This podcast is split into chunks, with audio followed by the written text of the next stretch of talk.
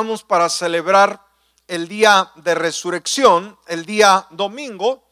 Eh, vamos a hablar un poco concerniente acerca del sacrificio de Jesús, los beneficios. Nos damos cuenta que para que haya habido, obviamente, una resurrección, tuvo que haber habido una muerte, ¿sí? Y la muerte de Cristo ha hecho una diferencia muy, muy significativa en la vida del creyente por siempre. Así que vamos a estar viendo la palabra en esta hora y vamos a estar analizando el tema la sangre que nos ha acercado a Dios. Amén. ¿De qué vamos a hablar en esta tarde? La sangre que nos ha acercado a Dios. Y desde el tema mismo, el título, nos damos cuenta que qué dicha, qué privilegio que ha habido un medio que Dios ha provisto de antemano que nos ha acercado a Dios. ¿Por qué? Como vamos a ver, a algunos de los pasajes que vamos a estar analizando, nos vamos a dar cuenta lo extraviado, lo lejos que nos encontrábamos sin Dios. Amén. Y de la misma manera, no olvidemos, no olvidemos que estos temas también se aplican al discipulado, se aplican al creyente y cómo cada uno de nosotros debemos compartirlos con aquellos que no le conocen. Amén. Estas verdades que a nosotros nos han transformado, que han hecho de nosotros mejores personas, también hay muchos que pueden y deben beneficiarse también de esta palabra. Vaya conmigo a Efesios capítulo 2 y vamos a estar leyendo versículo 1 y 3. Amén. Efesios 2.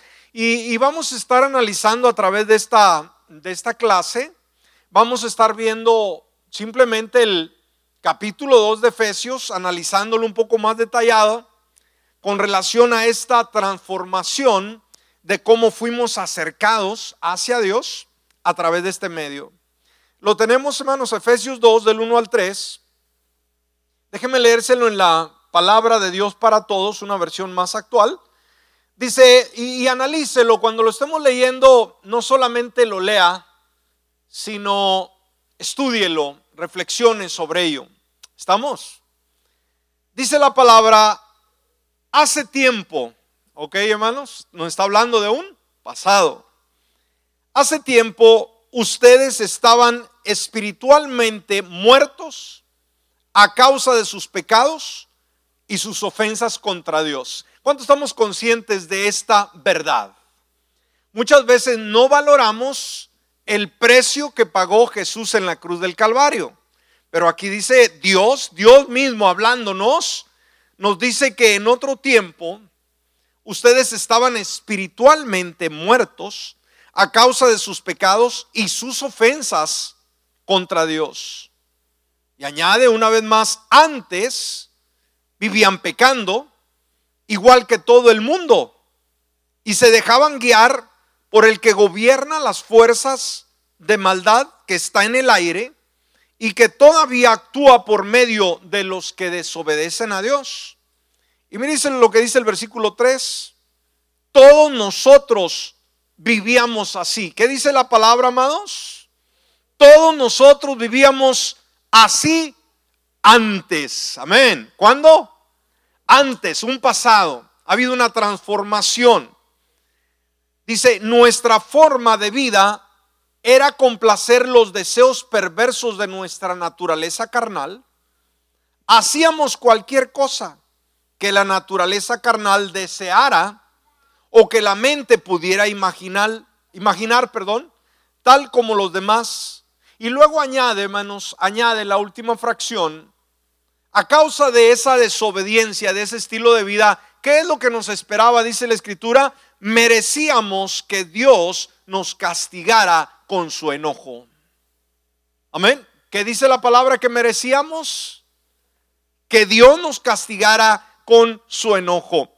Así que si está apuntando en esta hora, punto número uno, y, y en el número uno sugiere una pregunta. La pregunta es, ¿cómo ve Dios al mundo? Una buena pregunta. Estamos aquí en esta hora. ¿Cómo cree usted que Dios ve al mundo? ¿Lo ve perfecto? ¿Lo ve maravilloso? ¿Lo ve extraordinario? ¿Lo ve excelente? ¿Cómo lo ve? Bueno, vamos a ver, vamos, veamos la, terrible pero verdadera descripción de Dios, lo que Él nos dice, la descripción más plena, más clara de Dios sobre la humanidad caída, una humanidad sin, sin temor a Dios en todo el sentido de la, palabra. En primer lugar, en primer lugar, ¿cómo ve Dios al mundo, al hombre? Lo ve sin Cristo, la persona vive muerta en su pecado. ¿Cómo ve Dios al mundo, hermanos? Muerta en su pecado.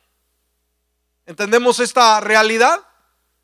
Una vez más, hermanos, dijimos, esto es parte del discipulado bíblico. Esto debemos de saberlo en primer lugar, cómo se efectúa en nosotros, pero en segundo lugar debemos estar muy capaces de poder compartir con amigos, con personas que nos piden que les hablemos por qué el sacrificio de Jesucristo. Sabe, hoy o, en esta semana se celebra la Semana Santa en, en medio mundo, ¿no? Pero realmente el mundo sabe que se celebra. Creen que es una tradición solamente. Pero realmente el acontecimiento que cambió la historia del ser humano, que lo pudo conectar una vez más con Dios, fue el sacrificio de Jesús al derramar su sangre en la cruz. ¿Sí? Entonces, ¿cómo ve Dios al hombre sin Dios? Lo ve como una persona muerta en su pecado o sea, muerta, sin vida, para nada. Por eso Efesios 2.1, que ya hemos leído, dice, hace tiempo ustedes estaban espiritualmente muertos a causa de sus pecados y sus ofensas contra Dios. ¿Cuál era o qué era lo que ocasionaba esa, uh, esa muerte espiritual? ¿Cuál era? Ahí lo dice, hermanos, a causa de qué? Sus pecados y ofensas, pecados y ofensas. Entonces, en primer lugar, ¿Cómo ve Dios al mundo? Lo ve muerto en su pecado y en segundo lugar, lo ve engañado por el mundo. ¿Cómo ve Dios al mundo, hermanos? Engañado, sí, por la sociedad misma, por el, el diablo mismo. Por eso el versículo 2 dice, antes vivían pecando, igual que todo el mundo, y se dejaban guiar por el que gobierna las fuerzas de maldad que están en el aire y que todavía actúan por medio de los que desobedecen a Dios. En tercer lugar, ¿cómo ve Dios al mundo? Pues simplemente ve al mundo, un mundo dominado, controlado por Satanás. ¿Ok? Estamos en el versículo 2, su segunda parte, nos dice, y se dejaban guiar por el que gobierna las fuerzas de maldad que está en el aire. ¿Quién es este personaje que controla los aires aquí en la tierra? Es Satanás, no es Dios. El príncipe de la potestad del aire, el príncipe que controla el aire. Aquí hay una atmósfera espiritual en el mundo. Por eso cuando llega usted a un lugar donde, donde hay alcohol, donde hay drogas, donde hay violencia, usted puede sentir espiritualmente un ambiente pesado en el lugar, en la ciudad, en el pueblo, en la comunidad. Literalmente usted lo siente. De la misma manera, cuando una ciudad está llena de Dios, llena de la presencia maravillosa del Señor, también decimos aquí hay avivamiento. Amén. Entonces, ah, ¿Cómo los ve el Señor? Dominados por Satanás. En tercer lugar, degenerados en ese vivir. O sea, degenerados en la forma de vivir. Por eso el versículo 3 en su primera parte dice, todos nosotros vivíamos así antes. Nuestra forma de vida era complacer los deseos perversos de nuestra naturaleza carnal. Hacíamos cualquier cosa que la naturaleza carnal deseara o que la mente pudiera imaginar.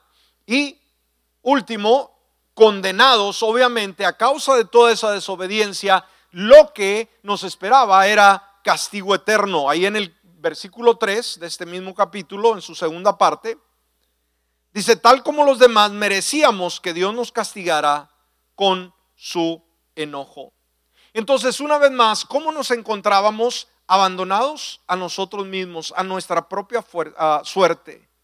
abandonados a nuestro propio destino, estábamos completamente perdidos, indefensos, sin esperanza, sin ningún, ningún plan de que algo sucediera.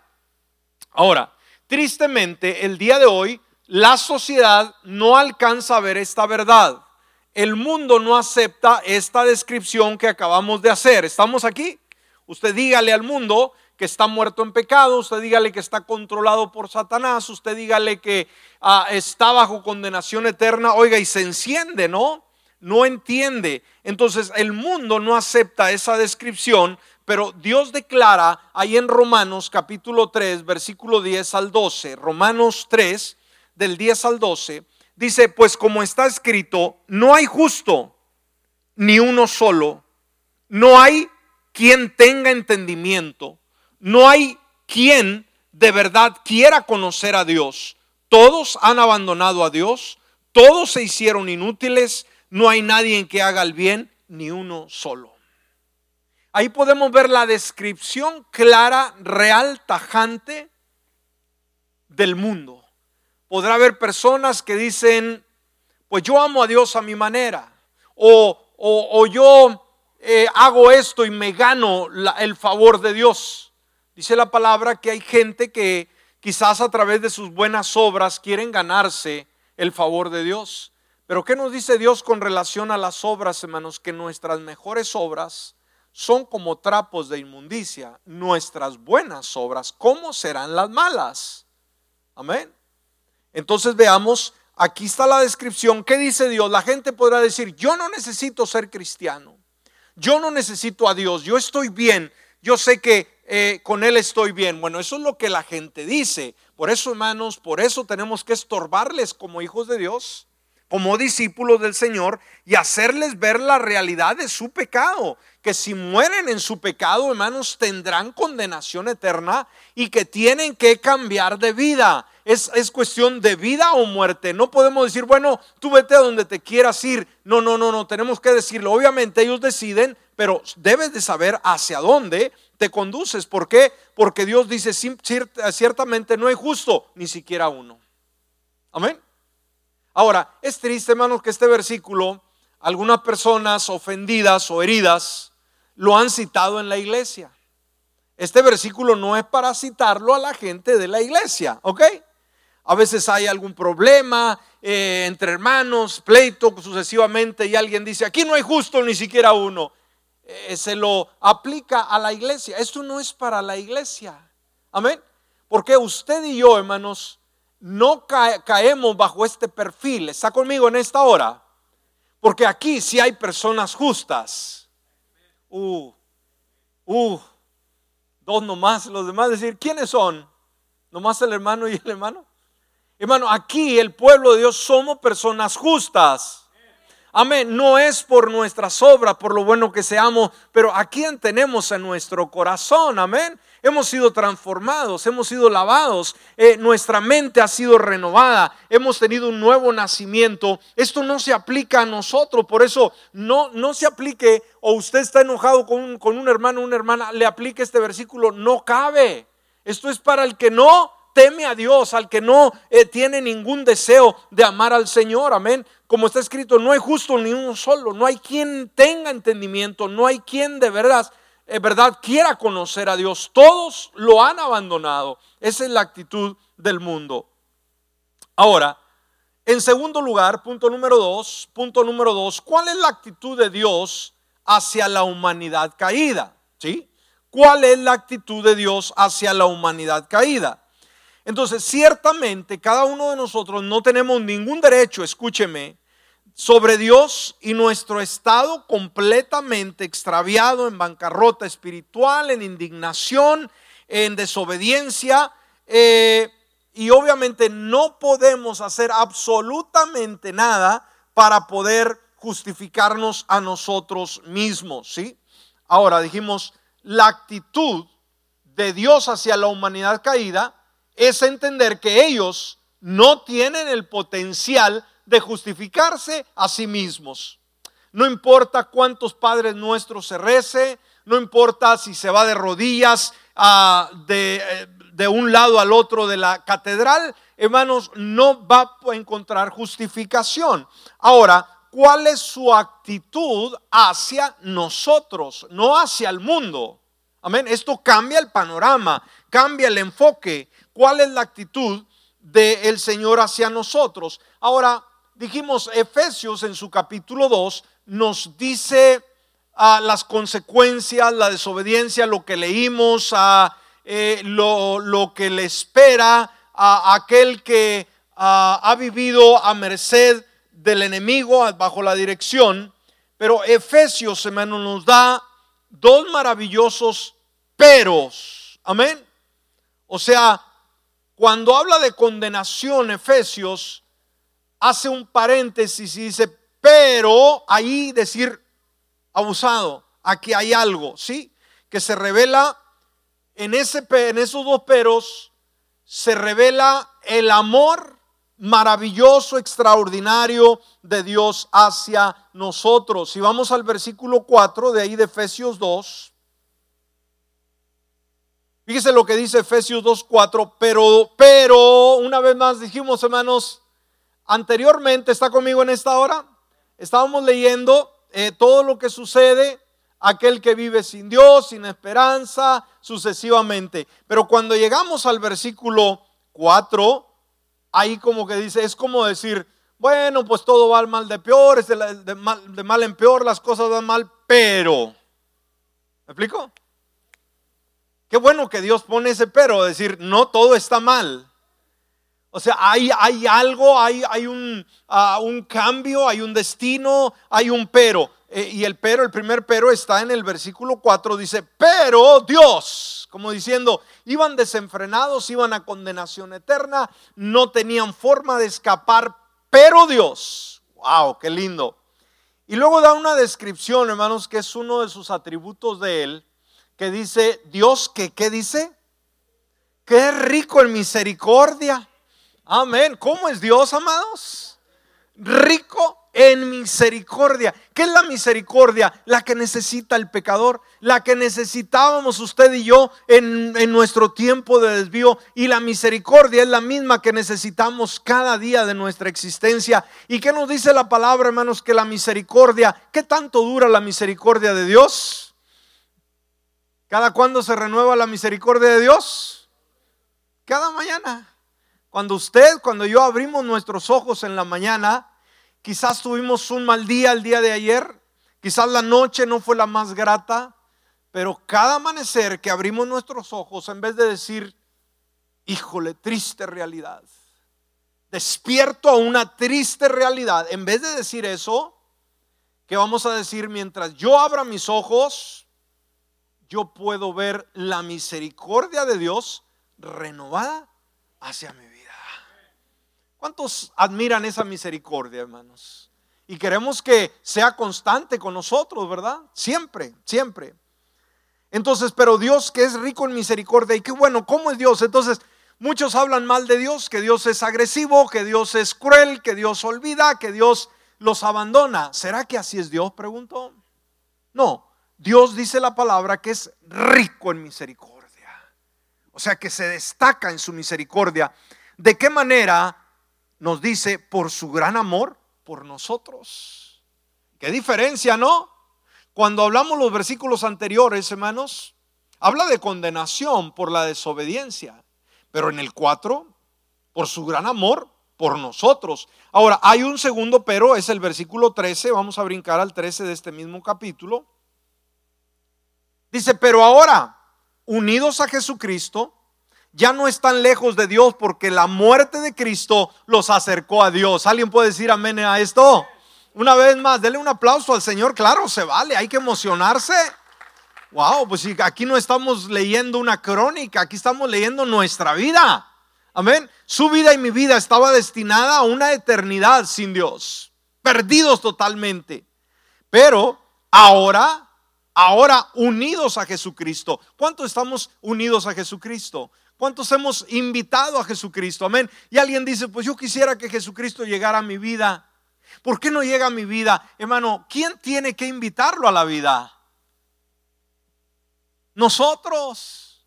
Dice que Él está en la puerta y Él está llamando. Si alguien oye y abre la puerta, ¿qué dice Dios? Yo entraré, voy a cenar con Él y Él conmigo. Qué invitación, ¿no? Qué oferta. Una vez más, amados, como discípulos, Este proceso ya se llevó a cabo en nuestras vidas, ¿ok? Pero somos llamados ahora a transferirlo a otras personas que también necesitan del amor de Dios. Decir, ¿por qué estoy tan triste? ¿Por qué las cosas no suceden? ¿Por qué me siento tan vacío, tan vacía? ¿Por qué no siento la alegría, la paz de Dios? Pues es que no tienes a Dios en tu corazón, ¿sí?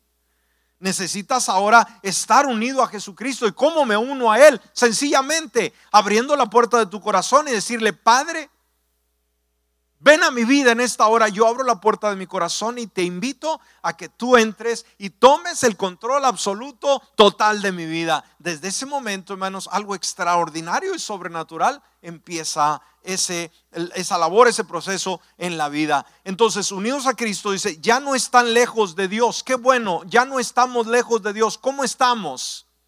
Cerca de Dios. Ahora, ¿cuál ha sido el medio, hermanos, que nos ha traído a Dios? La muerte de Cristo, dice, los acercó a Dios. Entonces, hermanos, no es el sentido de la Semana Santa. No es de decir, no voy a comer carne el viernes y el día domingo bien cuete, ¿verdad? No, no, no, no, no, no, no, no. Estamos mal, gente, estamos mal, ¿verdad? La sociedad. Y tenemos que decirle al mundo. No es dejar de comer carne el viernes para em, eh, embrutecernos el domingo. No, no, no, no, no, no, no. Sino que ahora ya no estamos lejos de Dios porque la muerte de Cristo nos acercó a Dios. Qué bueno. Entonces el Señor Jesús, amados, por su muerte en la cruz del Calvario, nos ha traído de vuelta a la plena comunión con Dios. Lo que se había perdido en el huerto del Edén, la comunión que tenía Adán y Eva, ahora ha sido restaurada en Cristo. Todo lo que se perdió por el pecado, por la caída, por la desobediencia, ha sido recompensado, ha sido, restaurado y nosotros los que creemos hemos sido acercados. Ahora, a causa de ello, punto número tres, si está apuntando, vamos rápidamente a ver algunas cosas maravillosas que obtenemos a causa de su sacrificio. Y esto es sumamente importante, amén. Veamos algunas cosas maravillosas, asombrosas que recibimos a causa de su sacrificio. Entonces, una vez más, eh, no solamente en Semana Santa, no solamente en, ah, en Resurrección o Viernes Santo o como se le llama Domingo de Ramos o lo que sea. Eh, no, hermanos, todos los días de nuestra existencia debemos recordar los beneficios que nos trajo la muerte de Jesús en la cruz del Calvario, a mí, a usted, a usted individualmente y de la misma manera lo que puede producir en los jóvenes, en las señoritas, en las damas, en los caballeros, en los amigos, en los familiares el día de hoy. Amén. Cuénteles acerca de esto. Muy bien, en primer lugar, en primer lugar, alguna de las cosas maravillosas que hemos recibido a causa de su sacrificio es de que hemos nacido de nuevo y hemos recibido la vida eterna. En primer lugar, hermanos, ¿qué recibimos? Hemos nacido de nuevo, hemos tenido un nuevo nacimiento. ¿Cuántos experimentaron el nuevo nacimiento? Seguro que sí, hermano. Dijo Jesús que el que no fuera como un niño no podrá entrar en él. Entonces tuvimos que sentir que nuestros pecados, nuestro pasado fue quitado de nosotros y ahora pudimos respirar pudimos ver un nuevo día y tener una alegría impresionante. ¿Cuántos se acuerdan cuando nacieron de nuevo? Amén. Yo creo que ese tiempo no debemos de olvidarlo jamás. Es el primer amor que experimentamos. Y obviamente cuando nacimos de nuevo hemos recibido la vida eterna. No solamente vida, vida eterna. Entonces, Él nos dio su vida. Y en el versículo 5, dijimos, estamos viendo aquí en Efesios 2, versículo 5 dice, nos dio vida con Cristo, aun cuando estábamos muertos en pecados, por gracia ustedes han sido salvados. ¿Cuándo, hermanos, nos dio vida el Señor? ¿Cuándo nos dio vida? Cuando estábamos muertos en nuestros errores en nuestra ignorancia, en nuestro pecado, de ahí nos sacó, de, ese lodazal, de, de esa incertidumbre, de esa podredumbre, de ahí nos sacó el Señor. Amén nos dio vida con Cristo cuando estábamos muertos en pecados y añade, por gracia ustedes han sido salvos. Ahora, la gracia, amados, una vez más, la gracia es un regalo de Dios. ¿Qué es la gracia? Es el regalo en sí de Dios. Nosotros no podemos ganarnos el cielo por nuestras buenas obras. No podemos, no importa si ah, ayudamos al mundo entero, si damos todo nuestro dinero, nuestro tiempo, nuestra energía, si damos todo lo que somos y aún nuestra propia vida, hermano, no podemos ganarnos el cielo, ¿ok? Vamos a desistir de tratar de ganarnos a Dios por nuestras buenas obras. No, es por gracia. Es por su amor, por su misericordia que tuvo compasión de ti, de ti, de ti, de ti y de mí. Cuando no nos los imaginábamos. Por eso siempre le digo, vamos a vivir eternamente agradecidos. No se sienta usted despreciado. No se sienta usted un cero a la izquierda. Usted siéntase privilegiado, privilegiada de ser uno que ha creído en Jesucristo. Amén. Estábamos espiritualmente muertos a causa del pecado. Hemos sido vivificados por el milagro del nuevo nacimiento. Por eso Juan capítulo 3, versículo 3 dice, respondió Jesús y le dijo, de cierto, de cierto te digo que a menos que nazcas de nuevo, uno no puede ver el reino de Dios. Entonces, en el momento que creímos en Cristo Jesús y lo recibimos como nuestro Salvador personal, en ese instante nacimos de nuevo. ¿Cuándo viene el nacimiento, hermanos? Cuando invitamos a Jesucristo a morar en nuestro corazón. En segundo lugar, otro beneficio, otro beneficio, hemos sido resucitados para sentarnos en lugares celestiales en Cristo. Amén. Otro beneficio de la sangre de Cristo, hermanos, derramada en la cruz del Calvario, es que hemos sido resucitados para sentarnos en lugares celestiales con Cristo. En el versículo 6 de este mismo capítulo, dice, juntamente con Cristo Jesús nos resucitó. ¿Qué hizo el Señor, hermanos? Nos resucitó. Hermanos, el día domingo vamos a estar celebrando la resurrección de Jesucristo. El día en que Dios con poder levantó a Jesús de entre los muertos. Fue algo impresionante. Fue lo que le da identidad al, al, Evangelio. Si no hay resurrección de, de entre los muertos, de si Jesucristo no hubiera resucitado, nuestra fe fuera una vergüenza. Pero sabe, la evidencia más clara es el hecho de que Jesús se levantó de entre los muertos. Ahora, qué lindo, fíjese que Dios con su poder lo sacó de la tumba. Pero este pasaje bíblico nos dice juntamente con Cristo Jesús, o sea, usted y yo ahí colados. Ok, está aquí. ¿Cuántos creen que la resurrección fue un hecho asombroso, hermanos? De veras, debe asombrarse usted. Es decir, impresionante. Jamás de los jamases nadie se había levantado de esa manera. Jamás de los jamases, ni nadie más lo hará.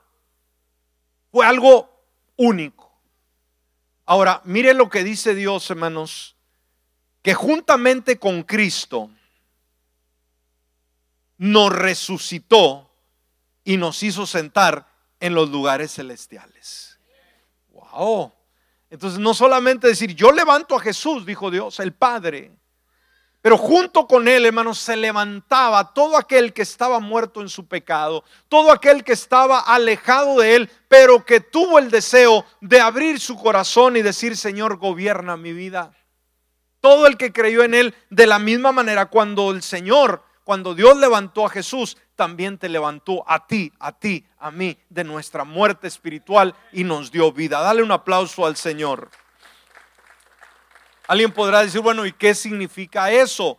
Bueno, eso significa que por la fe, amados, estamos unidos a y con Cristo que ha resucitado y que ha exaltado a las alturas más altas de la gloria. Esto quiere decir, hermanos, que nuestro destino ha cambiado. Dice que estamos sentados en lugares celestiales con Cristo Jesús. ¿Qué quiere decir? Que nuestra ciudadanía, amén, nuestra patria no es esta. Tenemos un lugar allá al lado del Señor. ¿Está conmigo? Por eso Filipenses 3:20 dice, en cambio, nuestra patria está en el cielo. ¿Dónde está nuestra patria, amados?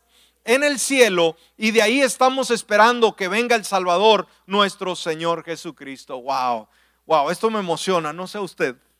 Fíjese hasta dónde, hermanos, estábamos muertos, dice, en delitos y pecados. Pero ¿dónde estamos ahorita? Ahora, vamos, analícelo, hermano. Cuando leímos los primeros versículos de Efesios, como que nos dio unas cachetadas, no, pum, pum. ¿Cómo ve Dios al mundo? Paz, perdido, extraviado, olvidado, sin ninguna esperanza de salvación. Pero hasta ahorita donde estamos leyendo, de donde nos encontrábamos tú y yo, ahí, hasta abajo, ¿dónde estamos ahorita ya, hermanos? Ya nos ¿Ya qué hizo, hermano? Dice en primer lugar, ¿qué hizo el versículo que acabamos de leer ahorita? Nos resucitó. Y no solamente nos resucitó, nos sacó de muerte a vida, sino que hizo, nos posicionó. ¿Dónde nos posicionó? En un lugar celestial. ¿Qué significa? Decir, bueno, ustedes eran carnales, eran humanos que tenían su residencia permanente en, la, en el mundo, en la tierra, pero ya nos resucitó de la muerte. Y luego no solamente nos resucita de la muerte, sino nos saca de este lugar y nos dice, ya no pertenecen aquí, ahora pertenecen allá. ¡Wow! ¿Y usted? En serio, pastor. Oh, qué barbaridad, ¿no? Qué barbaridad, ¿no? Wow, esto debe emocionarnos, hermano, porque si no nos emociona esto, no sé qué nos va a emocionar, ¿no? ¿Entienden? No es lectura, no es solamente estar leyendo y leer, ah, sí que para los niños, no señor, qué niños, no, no, no, hermanos. Nos da un resumen y, en su tarea, allá en casa, lea todo este capítulo y empieza en primer, primer versículo de Efesios 2, 2, 1, 2, 3, y luego ya en el 4 dijimos, pero, y en el 13, pero, ya hubo una diferencia. Amén. Wow. Muy bien, siguiente. Hemos sido salvos por su gracia. Amén. Versículo 8 al 10. Porque por gracia son salvos por medio de la fe. Y esto no es de ustedes, pues es don de Dios. Es lo que les decía, hermanos. Amén. No es por obras para que nadie se gloríe. ¿Por qué? Porque somos hechura de Dios creados en Cristo Jesús para hacer las buenas obras que Dios preparó de antemano para que anduviésemos en ellas. Entonces aquí nos da una realidad muy grande, ah, que somos, somos salvos por eh, la gracia de Dios, una vez más, por ese regalo inmerecido por medio de la fe. Y esto no es de ustedes, es un don de Dios. Y qué bueno, ¿verdad? Qué bueno que es de Dios. Dice, no es por obras para que nadie se gloríe. O sea, el cielo no lo ganamos con eh, lo que hacemos. Pero por eso dice también en el versículo 10 que fuimos creados en Cristo ah, para hacer las buenas obras que Dios preparó de antemano. El creyente no es salvo por obra, pero cuando es salvo tiene buenas obras, tiene un testimonio, vive bien, testifica de la gracia de Dios. Vamos rápidamente para terminar. Siguiente, hemos sido reconciliados y ahora estamos en paz con Dios. ¿Cuántos dicen amén por ello?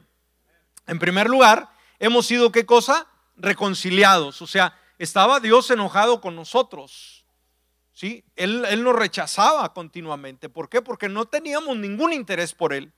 Pero ahora, gracias por la sangre de Jesús, hemos sido reconciliados y ahora estamos en paz con Dios. Qué lindo, ¿no? Puedes quizás no tener paz con el vecino, con el compañero, con el, el, ah, el, patrón o el, trabajador, a lo mejor puede haber un conflicto, pero qué diferente cuando tenemos la paz con Dios. Amén, esto cambia todas las cosas.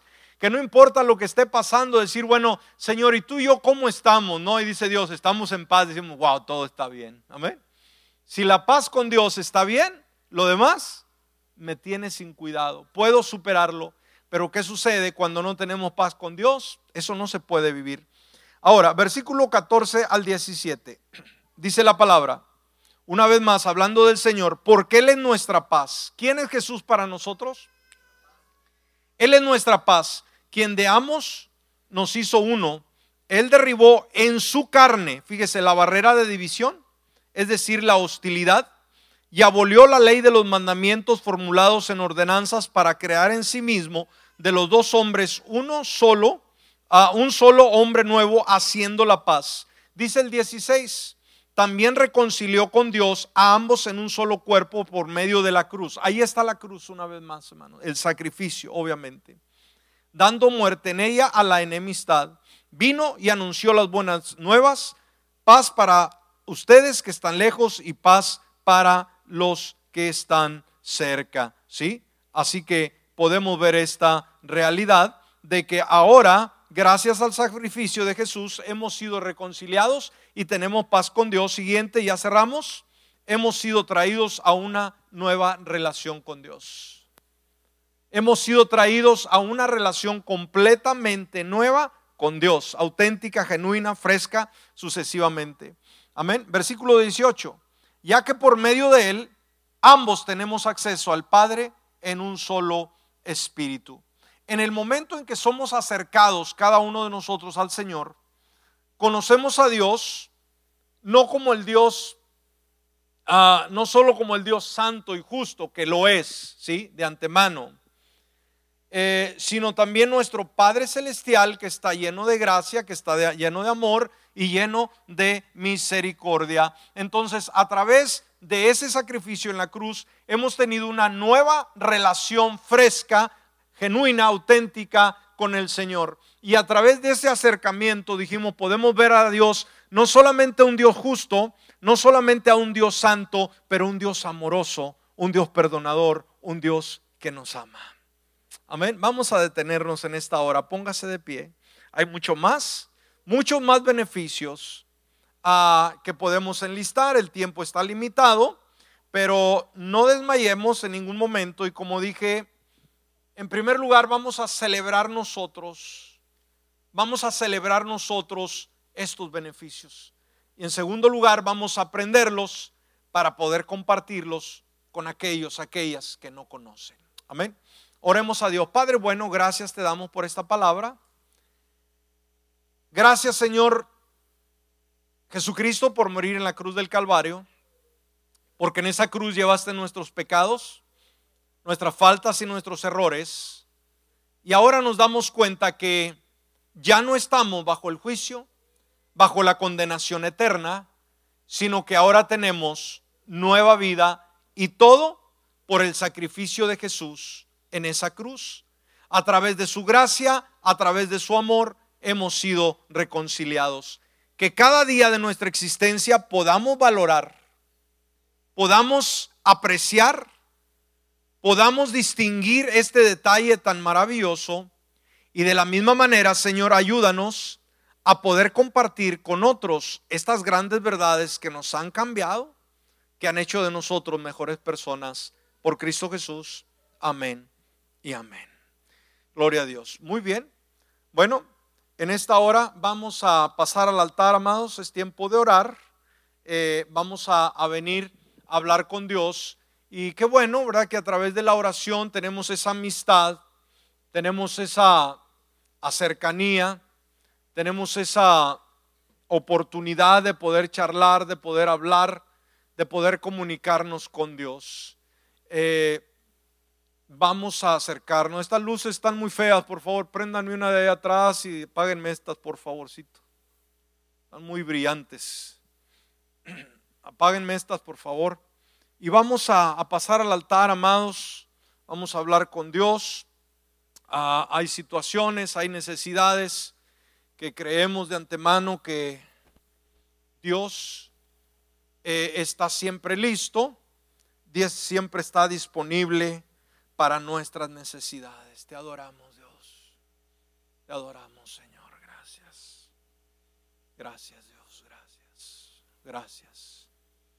Aleluya. Tomes un tiempo para agradecerle a Dios las bondades, la misericordia y también para darle gracias por las cosas que Él ya ha hecho por nosotros de acuerdo a esta lección, de acuerdo a este tema de acuerdo a esta enseñanza. Te adoramos, Dios, te adoramos. Gracias, Dios, ha sido bueno. Ha sido bueno, ha sido bueno, Dios. No hay nadie como tú, Señor. Ha sido bueno, no hay nadie como tú, Dios. Ha sido bueno, majestuoso y poderoso. Te adoramos. Te adoramos, te adoramos. Jesús.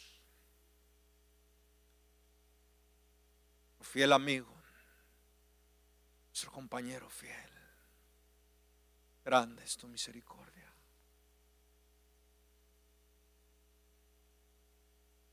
Tómese un tiempo. Tómese un tiempo para darle gracias a Dios por lo que por lo que usted ha recibido, lo que usted ha experimentado. Usted sabe lo que ha obtenido, Usted sabe en qué áreas de su vida el Señor le ha bendecido, le ha tocado, le ha cambiado. Te adoramos, te adoramos, grande. Oh, mm, grande, glorioso, adoramos, adoramos.